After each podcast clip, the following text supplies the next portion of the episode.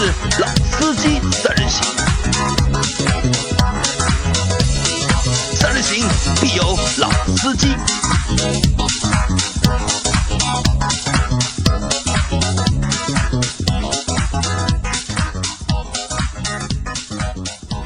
Hello，大家好，欢迎收听《老司机三人行》，我是杨磊。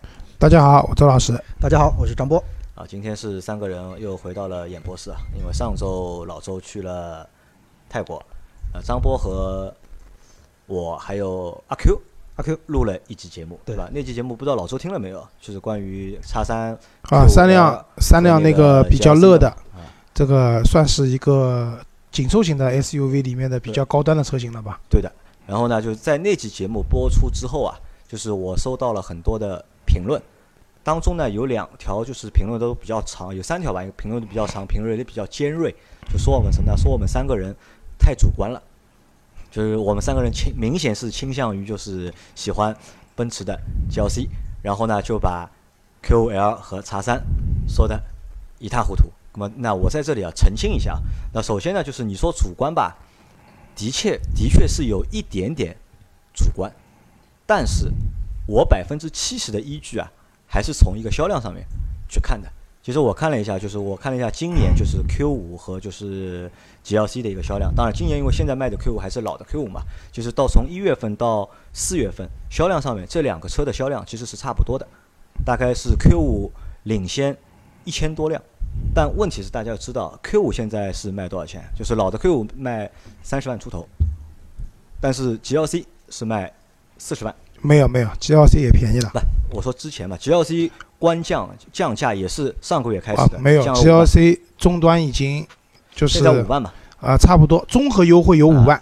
综合优惠有五万，但是它强奸包还是要继续给你的嘛，啊，对的，对吧？那相那一样的，你买 Q 五也有强奸包的。啊，对，那那个车贵嘛，就在两个车价格相差还比较大的一个情况下面，那销量接近的话，那所以我们更看好 GLC，或者我更看好 GLC。那老老老周有什么想法呃，我持不同意见。啊？你是不同意？叉三肯定是不行，因为叉三这辆车我刚去看过，就叉三的问题还是在于它的后排空间真的非常非常的小，而且新的叉三和老款相比，我没有感觉到有那种眼前一亮的感觉，对吧？GLC 其实和上一代的 GLK 比，你会觉得哎，这个车子不一样了。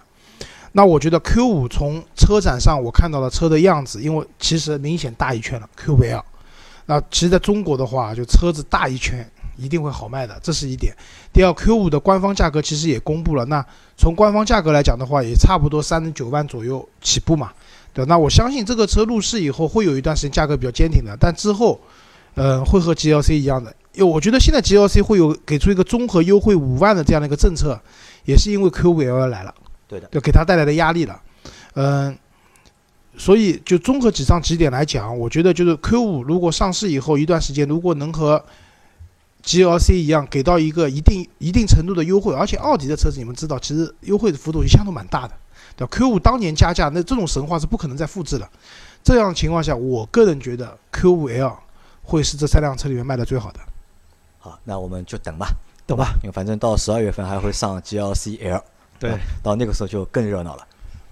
GLC L 对的，这个就不好说了，因为其实无限的加长未必是件好事情，我觉得，就是会破坏一辆车的平衡的。就我举个最简单的例子啊，我最早的时候，我们楼下有一辆进口的途观，我觉得那个车真的非常漂亮，四米五的车身，就是非常紧凑、非常流线的一辆车。但是国产一旦加长了，就我不是讲现在途观 L，就当年那个途观也是加长的，其实整体身材各方面的观感。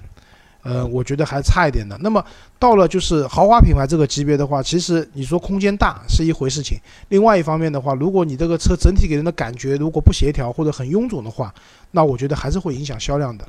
因为我前段时间去店里面看的时候，我看到一辆那个 GLC 的 Cooper，就全进口的那辆 GLC，啊，我觉得这两部和国产的 GLC 放在一起不是一辆车，那个 Cooper 明显很漂亮，那个车子。好，那我们继续我们的话题啊。那今天的话题是什么呢？我们说会去简单的盘点一下近期的一些就是和车有关的热点。但是啊，因为现现在是六月份，对吧？正好是世界杯期间杯期间，其实最大最大的热点还是世界杯。世界那我们先来说一下就是和车有关的事情。那周老师有什么东西和我们分享？啊，因为最近我看车看的比较多，就没事就往 4S 店跑嘛，然后这个看看那个看看，试驾一下。就前段时间就降关税，对吧？大家都知道，然后我们也做过一期节目，对，就少的可能降个一万块，多的可能要降到好多万，十万差不多，对吧？但是呢，就是接下来因为贸易战嘛，那个川普好像有点啊，可能不太知道自己姓什么了，对吧？要跟我们打贸易战的情况下呢，我们中国接下来马上要对这个美国。就产地在美国的进口车，请大家注意啊，产地在美国，不一定是美国品牌。对，比如说宝马 X 五、X 六，它是在美国生产的，有部分车型在美国生产的，也有可能是在墨西哥工厂生产的。墨西哥就不影响，但在美国生产的这些车型，要包括特斯拉，那特斯拉肯定不用说了，就是之后的国产不讲，在美国生产的这些车型，接下来会再加百分之二十五的关税。这什么概念？打个比方讲，之前一辆，举个例子啊，一辆一百万的。比如说宝马的某辆车，对吧？当时官方降价，因为关税降了以后，官方降价嘛，这辆车可能只有九十万出头了，对吧？我们不算市场优惠啊，就是官方指导价九十万出头了。但是接下来又要加百分之二十五，这辆车的官方指导价又会涨到超过一百万了，也就是说，可能比降之前的那个价格还要再高，还要再高。对，所以如果大家想要买，嗯，产地在美国的进口车的话呢？呃，按照四 S 店销售讲法，在七月六号之前完成开票，是可以避免这个关税上调的这样的一个压，这样一个带来的损失的。但是之后的话就无法保证了。但是我个人觉得，因为接下来夏天了，又是世界杯，现在四 S 店没有人来看，没有人来看车的，那些车可能会因为涨税，价格上去了，但是最终可能落地的价格，我觉得可能会差不多。呃，如果你说到这个的话，我觉得真的六月份啊，可能是今年二零一八年全年里面汽车销量最差的 一个月。我觉得有可能是七月份更差，七月份更差。有七月份是真的热了，然后世界杯到七月份还在踢嘛，对吧？要踢到七月中旬了，对吧？那就六月、七月两个月，对吧？啊，对的。那可能世界杯完了以后，对吧？就大家可能也没什么兴致。如果多出几场那种什么巴西的比赛啊，什么德国的比赛，德国的比赛，大家也没有什么兴致去买车了，房也没了，车也没了。那张波呢？张波有什么要和我们分享的？呃，就是福特，福特和大众，就是在十九号的时候，就是正式对外宣布，呃，形成了那个战略联盟。福特和大众，福特和大众。那这个呢，就是主要是目前来说是主要集中在这个商用车的这个领域。那其实这个点怎么说啊？就说。因为福特前段时间宣布了，在北美市场上可能会把轿车的这个车型基本上全部砍掉。那对于一个主机厂来说，砍掉一大块的车型，那它它必然应该是在另外的地方会找寻一些的这个爆发点或者利益点。那再加上怎么说，大众因为前段时间的那个机油门这个事件，所以说可能后续有很多问题啊，也会比较讨厌。所以说这两家有一点像难兄难弟的感觉。他们在德国宣布了这个事情之后，其实我觉得可能对于商用车领域，至少在未来来说，这两家的战略联盟应该是一个蛮大的一个刺激点。那至于说其他的东西，现在还不明确，不太好说吧。就是商用车领域和乘用车是没有关系。对，现在主要对现在主要是在那个商用车领域。但是大家也知道，就这种没有永远的对手，也没有永远的朋友嘛。就保不齐说，如果说商用车的这种联盟。战略联盟可能会大家会觉得说，哎，带来一定的利益的情况下，也不排除未来可能会在没乘用车的领域也会有这样一些动作产生。我觉得乘用车蛮难的，因为商用车大家看来都是一样的东西，但乘用车福特和大众的话，他们的风格差得太远了。没有，也有可能一个点在哪里啊？因为福特现在没有轿车，北美砍掉轿车了，那它对于轿车这个领域，它就完全可以跟那个大众。但是大众呢，咱们反过来说，它在皮卡。在这个领域，可能相对来说又是一个比较薄弱的地方。那这个地方可能就是，那虽然说现在皮卡是作为这个商用车这块儿是作为一个归属，但是也不排除说这样衍生的一些车型，可能将来双方会共享一些平台啊或者产品。张波讲到这里啊，我想分享一下我去泰国，就是在路上看到了车子，我看到了，就是之前我们做上海话版本我也讲了，看到了很多丰田、本田、对日产，包括我们的名爵。对。但真的一辆大众都没有。对，就大众这个车子，其实在北美市场的情况和中国差，呃，和中国是截然相反的。对，没有销量的。所以福特如果在北美市场去跟大众合作的话，做商用，呃呃，做那个民用车这个领域的话，我觉得也是没有出路的。看吧。现在只也只能说看吧啊，。因为如果说到福特的话，好像因为长安现在是出了哦，福特应该是出了就是新的政策，现在把就是长安福特和那个江铃福特，江铃福特对，包括就是福特中国就进口福特的车，通通合到了就是同样的就是长安福特下面的所有的就是 4S 店里面。对，福特成立了一个新的那个销售公司，所以说是把三个品牌的所有的车型都归到一个统一的一个销售渠道里面来进行销售，包括售后这块儿。那其实对于市场和消费者来说，这样是非常有利的。因为实话说，你像我本人买的是辆撼路者嘛，我就碰到过这个问题。现在就是说是我撼路者虽然是在长安福特买的，但是我所有的应急救援，我的售后就是。售后还就是保养还可以，但是一旦牵涉到那个索赔，像这些东西，我就必须还是要回到江铃福特的体系里面。所以说，他们现在三家这销售公司成立之后，它后面很多的工作也会慢慢梳理到一条主线上。那这个可能对于消费者将来来说会更方便一些。对的，这个是对消费者就用户来说会比较方便。那还有一点，我觉得特别是对那些要买车的人来说，就是可能会对福特的这个感觉啊，会有很大的改变。我们现在看，就是目前在拆分之前的长安福特，它能够卖的车其实比较少，现在 对吧？有一个福睿斯，一个福克斯，福克斯然后蒙迪欧，对，还有那个金牛座，金金牛座，还有还有什么？还有锐界。锐锐界、翼博。翼、博、还有那个翼虎。翼虎，探探险者，探险者车不少的。听上去是慢，但是如果把江铃福特和进口福特车都合在一起的话，那个感觉就可能更好了。因为我看了一下福特的车型的，它的车系还是非常丰富的。合并了江铃福特的话，其实就多了一辆撼路者吧。从民用车还有吗？江铃福特从从民用车的领域来说，目前是只多了一个撼路者。它把还有可以把进口的也拉进去。但是我们反过来说，另外一个点在哪里啊？就是说，因为其实，在现在这个市场，更多的还是从市场来决定所生产这个，包括车型定各方面。所以未来是不是有这样一个可能，就是说，呃，合并了之后，其实会根据市场的反应，然后对他们自己的就是车系的分布，包括说哪些车型上，哪些车型不上。或者说哪些这个生产资源会进重新进行一个合理的调配，这也是有可能性。那只是说在今天来说还没有办法确定说看到这个方向，但至少说它呃福特系现在是走出了这个第一步。其实我觉得这蛮好的，因为中国的特殊原因嘛，大众分南北，对吧？丰田分南北，本田也分南北，各种南北。但是对于用车的用户来讲，但是你们现在看产品啊，比如说本田，对吧？CRV 和呃，而不是 CRV 说的 URV 和冠道，冠道嗯，对吧？缤智和那个 XRV 这些车就就本质上没有区别的，对吧？我们在路上很多时候也不一定很分得清楚这辆车是东本的，那辆车是广本的广本的，对吧？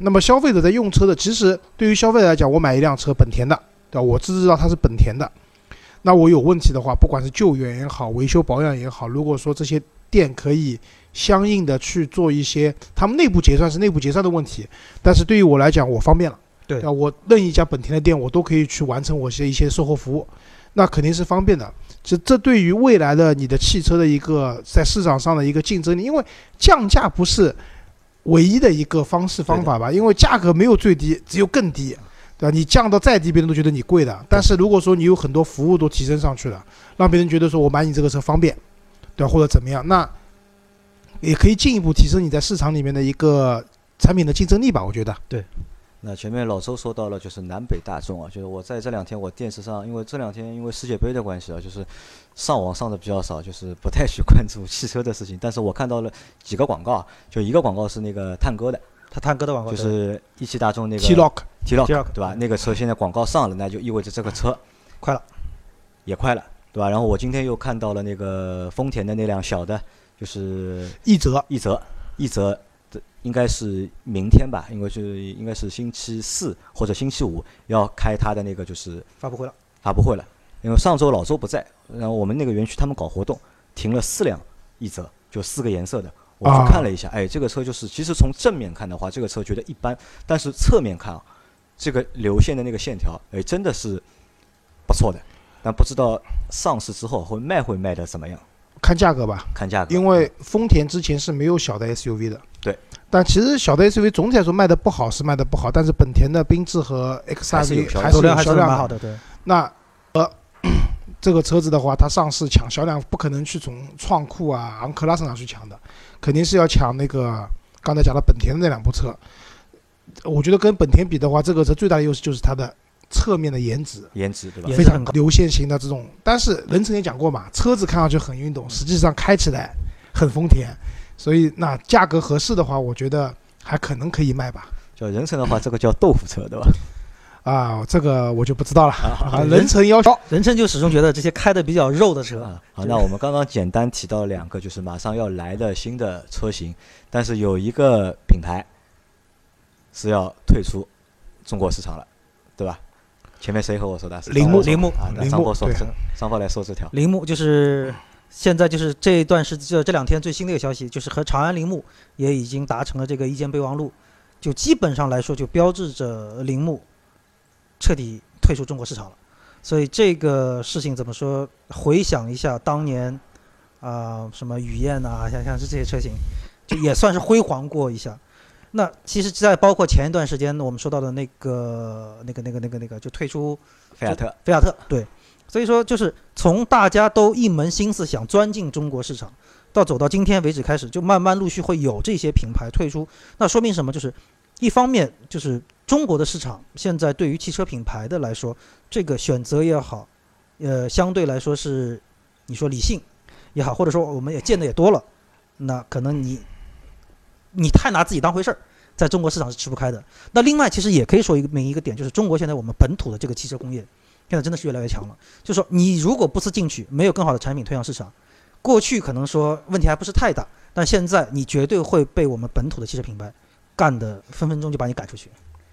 所以这个事情，我觉得也算是一个好事吧，对于中国汽车市场来说。我觉得，因为随着就是新能源车的一个发展嘛，就是因为现在在大力倡导新能源车嘛，在这个大的一个背景下面，除了就是新的品牌、新的势力会起来之外，其实那些传统的车企的品牌，其实我觉得也是在一个洗牌的一个阶段特别是还有就是有不是我们之前说过那个政策嘛，就是合资股比的，说就是合资股比那个放开的那个政策，随着这个政策的一年一年的变化，我相信啊，就是传统车企会有一次比较大的洗牌，或者是重新的整合，你该退的退，对吧？该重新组合的重新组合。那其实对整一个中国市场来说，其实是一个比较好的，也是一个良性的一个发展。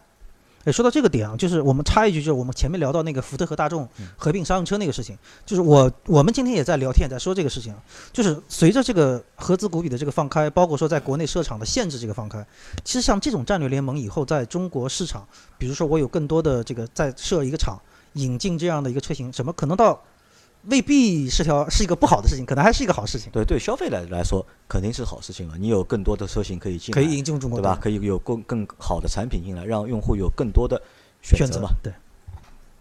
啊，刚才杨磊讲到新能源车，那这里再分享一个最近新能源车市场发生的一个变化。因为之前我们看到有个意见稿，就是说插电混动属于燃油车，对，属于内燃机了，不算不算新能源，不算新能源不算新能源，对吧？那其实可能这个稿就是这样的一个通知，或者说一个意见稿还没有正式实行的时候，那至少在上海，原本对插电混动比较友好的这样一个城市，现在的友好度没有那么高了。对，是这样的，就是说我那天去看车的时候，正好经过比亚迪嘛，然后呢就聊这个事，跟那个销售就聊这个事情嘛。那销售说，从现在开始，买插电混动的车子的话，上海的新能源牌照送还是送的，但是不是马上送，要排队。那我的理解怎么样？就是说，因为这是销售说的，我我觉得不一定是完全官方的一个意见，但是我的理解是说，接下来你买这些车型的话，每个月送给你能上牌的数量是有限的，可能比如说一千辆，或者说可能更少五百辆。那么在这样的情况下，你买了这个车以后，你首先要，呃，因为有很多条件嘛，要查你的征信，对吧？征信要过关。对吧？不能有太多的违章，然后，呃，那个车子的话，你要有自己的专属的充电桩等等。那么在这些条件都符合的情况下，你把你的材料递上去以后，那原来基本上一个月左右都能上完牌照的。那大家知道，因为现在临牌以前是一个月一张，可以开三张，你能开三个月，而且临牌几乎等同于正式牌照，可以上高架啊怎么样？但是现在第一，临牌只能开十五天，而且最多开两张，也就是说你没有牌照车子可以在路上合法行驶的时间只有一个月，而且临牌现在等同于外地外地的正式牌照，高峰时间是不能上高架的。那么买了这些新能源车的人，可以就是这些插电混动的新能源车的人，可能未来就是上牌会是一个麻烦，会等很长时间，而且中间还要考虑到一个问题啊，就是我前面我我老婆有个朋友，以前的同事在问我们，说他想买一辆插电混动的车，因为牌照也拍不到，而且觉得牌照也太贵了。那我我是推荐他说，你可以考虑一下名爵六或者荣威的 EI 六、哎，我们群里一个小伙伴就买了一辆 名爵的那个六啊 EM 啊 G6 嘛。对 EMG 六，而且荣威有一辆 EI 五，我不知道你们看到过吗我看到？过旅行是辆，旅行版，我觉得那个车很漂亮。我家车库楼下有一辆，对那现在的话，就是荣威，因为毕竟是上汽的，我相信到时候上牌的话，肯定是荣威的车优先。你买比亚迪这些车子的话，可能就会有点危险。那第二个，那是还有一个就是，我其实是推荐我老婆那个朋友去买纯电动车了，因为她的预算不是很高，她说她的预算十万块以内。那其实买插电混动十万块是不够的。我后来推荐她北汽新能源 EX 三六零，啊，说那个车到是七万多。说到北汽新能源这里啊，就是嗯我看到了很多评论啊，就是关于周老师评论北汽新能源的东西。就因为我们当时都说北汽，我和老倪的意思都是觉得北汽新能源这个车不好嘛，但周老师觉得就是这个车还不错，因为其实也不错，就是对得起那个价格，对吧？你就这个价格，你就买这个东西。但很多小伙伴呢，就是他们还是不不肯同意周老师的意见。但大多数可能大多数小伙伴还是认为北汽新能源这个车就是就是不好，就是 反正各种不好吧，反正哎，但我其实说，就觉是，得周老师太宽容了。但是反过来说，就是这个政策，现在虽然只是一个征集稿嘛，意见征集稿，但这个政策真的是一旦开始确认、确定要实施之后，那我觉得对于消费者来说啊，第一，你真的就要去权衡一下，就是所谓的好和不好，因为这个时候对很多人来说，可能就是一张牌照会决定很多事情了。啊，刚才杨磊讲的事情呢，我觉得是这样的。你在评价一样东西好和不好的时候，是跟你口袋里面有多少钱是相关的。从我的角度来讲，北极新能源当然不好了，我不会看得上这个车的，对吗？但是，像我老婆她那个前同事，人家的他是住在上海松江郊区的，每天有通勤的硬需求，他坐地铁啊什么，真的是路上花费的时间太多了。但是呢，他又不可能去买辆车上外牌，因为上了外牌的话，它高峰时间不能上高架，中环、内环都不能上的话，他也没办法用来上下班通勤。但是他的预算只有七万八万，在这个时候，北汽新能源是可以解决他的问题的对，，至少是解决一个刚需的一个问题。对有这个车能够是解决决他的问题。题的。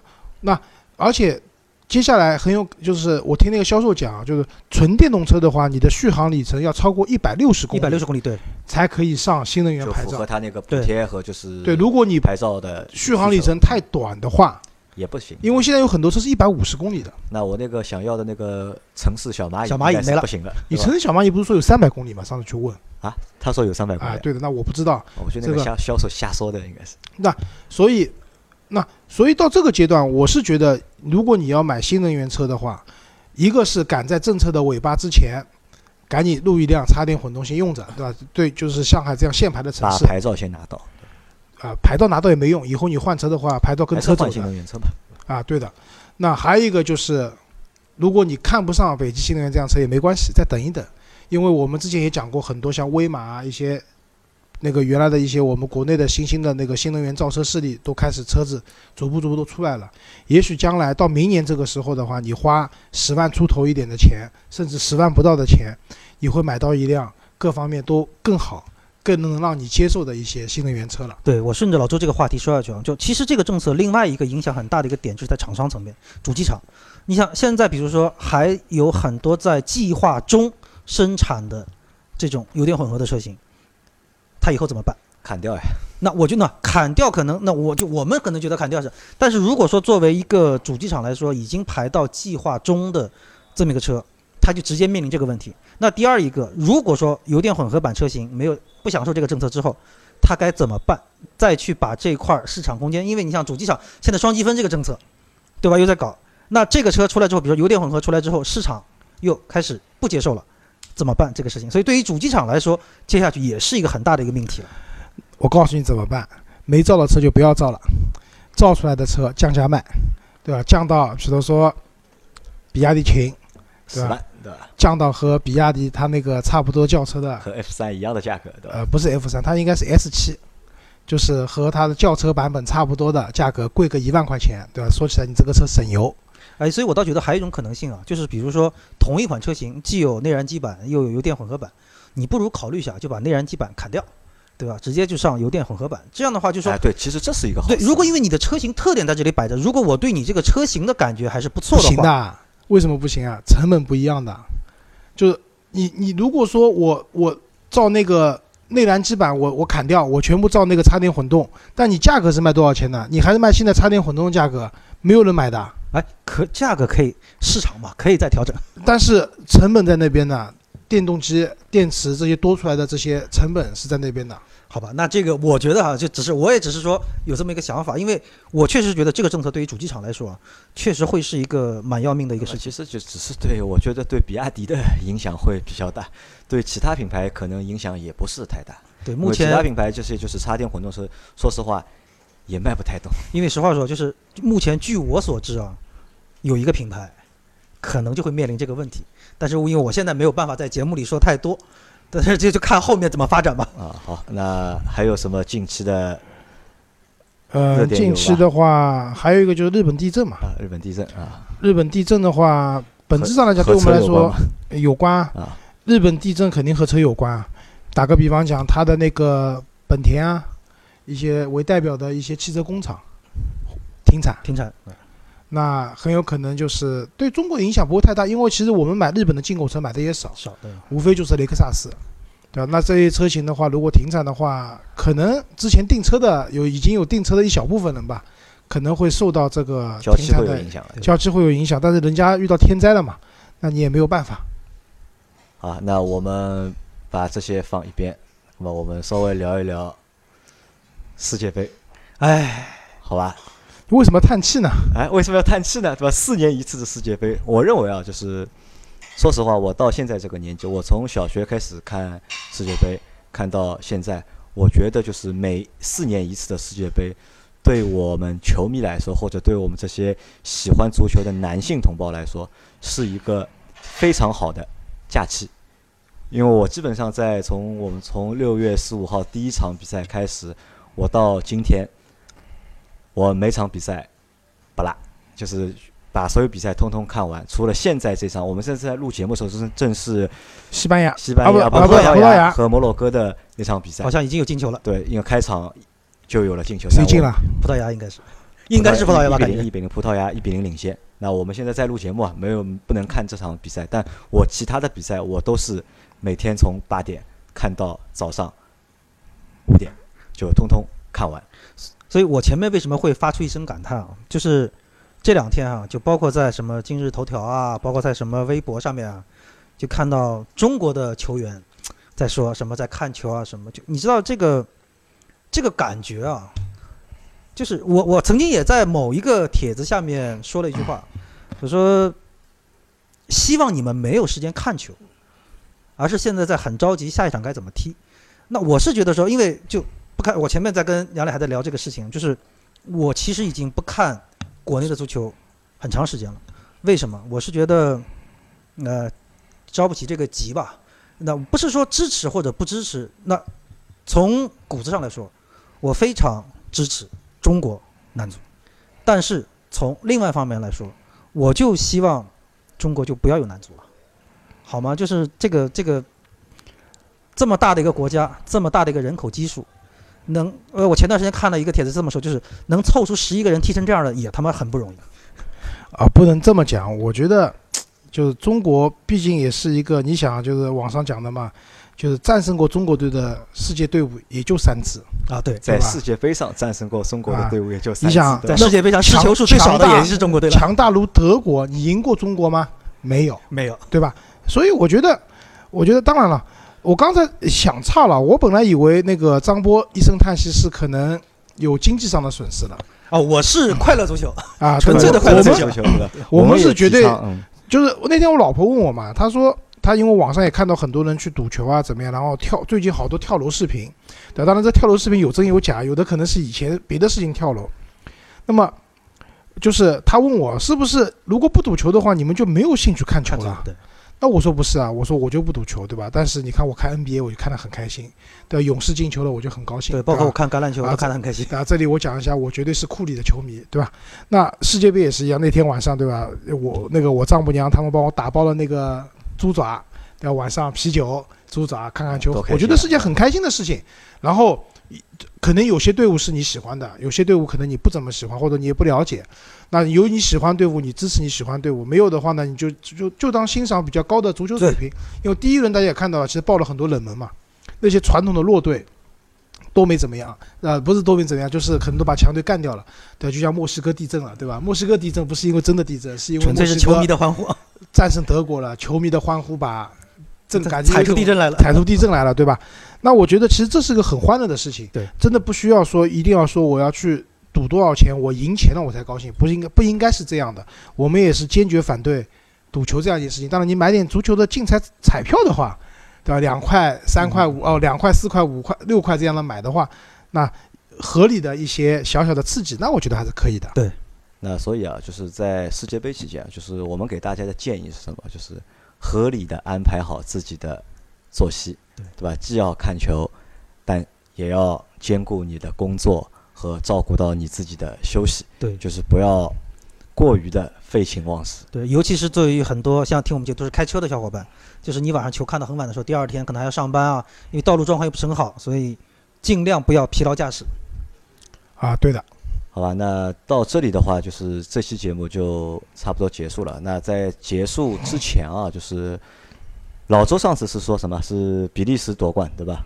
啊，对的，我说比利时夺冠啊比，利时夺冠。好，现在因为小组赛的第一轮已经结束了嘛，张波，你来说一下，你觉得哪支球队可以夺冠？我心目中永远是西班牙，西班牙，不管踢得怎么样，我心目中永远是西班牙。老周是比利时，啊，对我上次说比利时对吧？呃杨磊说呵呵，啊，对吧？那我的西班牙说出来，估计现在群里一堆人都是呵呵。一堆人呵呵，对吧？那我支持巴西队，我看好巴西。啊，巴西，对吧？那我们到下个星期的时候，我们再看一看小组在第二轮结束以后啊小组再看一下赛。小组赛第二轮也不急，就是等小，因为我们说说我们刚刚说的三支队，我觉得小组出现基本上没有问题。我觉得西班牙也未必，巴西也难说吧，西班牙有点。悬，我觉得。冷门报的早是有好处的，知道吧？就冷门早点报掉，就是后面就是啊正常的。啊，这这个也是对吧强队的风格。第一轮的冷门过多了啊，到第二轮开始，我觉得强队应该回归到一个正常的状态了。好吧，那我们这期节目就先到这里，然后大家可以在群里面和我们继续讨论。好谢谢大家，再见。好，拜拜。